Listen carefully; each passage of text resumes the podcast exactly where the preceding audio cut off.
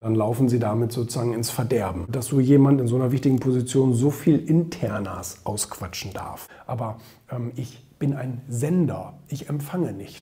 Das wird ohne Baugenehmigung gebaut. Das wissen ja viele nicht. Fragen immer wieder Leute, was war so deine beste Entscheidung bisher?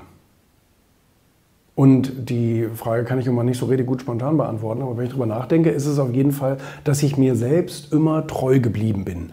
Dass ich niemals die Entscheidung getroffen habe, ähm, ich tue jetzt mal so, als wäre ich jemand anders.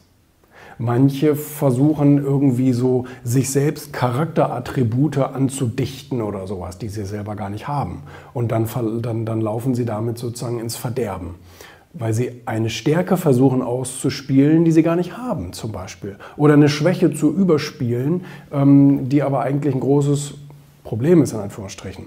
Ähm, ich zum Beispiel als, ich sag mal, eher langsamer, gemütlicher Typ habe nie versucht, irgendwie der schnelle Draufgänger zu sein, weil ich wusste und weil ich weiß, dass ich das nicht bin.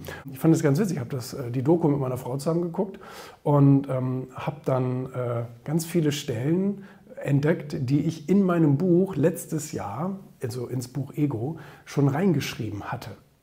Denk mal zum Beispiel an, ähm, wenn der Service kostenlos ist, wenn das Produkt kostenlos ist, dann bist du das Produkt. Das ist ja bei Social Media so. Das, und, und mit diesem äh, Zitat fange ich ein Kapitel in meinem Buch an, wo es darum geht, Social Media Plattformen für den eigenen Vorteil auszunutzen, ihnen im Gegenzug aber möglichst wenig zu geben. Wie gesagt, dadurch, dass ich keine Beiträge like, keine Beiträge kommentiere, so gut wie nichts abonniert habe und so weiter, ähm, äh, wissen diese sozialen Medien auch wirklich eher wenig über mich. Ähm, mag komisch klingen, weil ich irgendwie jeden Tag auf Social Media präsent bin sozusagen.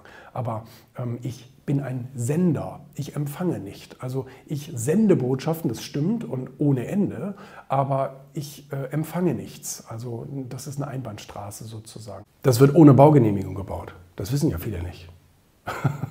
Tesla wartet nicht darauf, einen Bauantrag einzureichen und dann darauf zu warten, bis die deutschen Behörden irgendwann mal genehmigen, dass das so gebaut werden darf sondern was die machen, ist, ähm, die fangen an zu bauen mit dem Risiko, also ohne Baugenehmigung, mit dem Risiko, dass sie es nachher wieder abreißen müssen. Aber die gehen halt immense Risiken ein, die sind dazu bereit, die sind sich auch dieser Opportunitätskosten äh, bewusst und wissen, okay, ähm, wenn wir jetzt zwei Jahre auf den Antrag warten würden, dann würde uns das so und so viel kosten. Wenn wir jetzt den, ähm, den Bau beginnen, den Antrag parallel einreichen, Irgendwann wird gesagt, na, 30 Prozent von dem Antrag können wir aber leider nicht genehmigen. Dann reißen wir halt den Teil der Halle wieder ab und machen den neu. Das kostet weniger, als würden wir zwei Jahre darauf warten, bis alles perfekt ist. Ich habe ein Interview gesehen, wo Oprah ihn interviewt hat.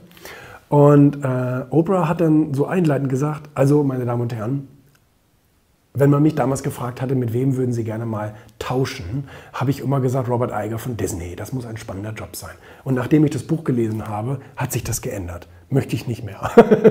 Weil sie gesagt hat, das ist ja Horror, was Sie da so erzählen, äh, was da so alles passiert und wie viele Brände Sie da teilweise gleichzeitig löschen mussten. Ne? Und ähm, klar, bei so einem globalen bei so einem globalen Unternehmen, auch mit so vielen verschiedenen Kulturen auf der Welt und so einer China versus USA, sind ja auch zwei völlig verschiedene Unterhaltungscharaktere. Sehr spannend, wirklich sehr spannend.